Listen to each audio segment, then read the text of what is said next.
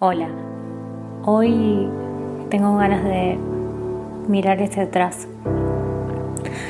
La verdad es que hace seis o siete meses me parecía imposible estar en el lugar donde estoy hoy.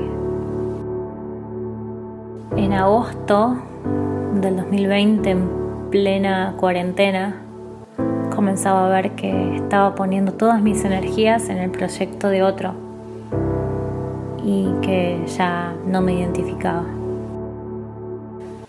En mi interior sabía que había un mundo por descubrir y que tenía que dejar de buscar afuera y para ello necesitaba estar sola. Con muchísima paciencia fui reconectando con mi artista y comencé a priorizar mis tiempos. La base de mi día ya no era estar agobiada por mi trabajo o ir al choque para que un negocio salga adelante, sino generar momentos para mí, entendiendo que mi trabajo estaba siendo un medio. Descubrí a mirar la vida desde otro punto de vista, nutriéndome de infinitas posibilidades.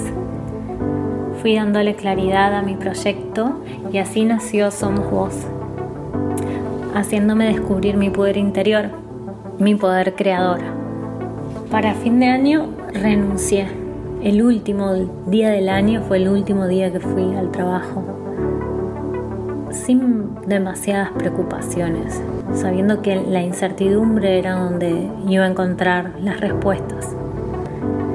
Y así cerré un ciclo de experimentación que comenzó en el 2016 cuando decidí bajarme de, los escenarios para buscar nuevas experiencias. Este año lo arranqué en plena conexión con la naturaleza, con la montaña, el río, honrando la tierra que me sostiene y nutre, el agua que me recorre, el aire que me purifica y a mi fuego leonino con ansias de expansión. Me dediqué a sentir, a respirar profundo sabiendo que yo soy. Y acá estoy habitando nuevamente mi artista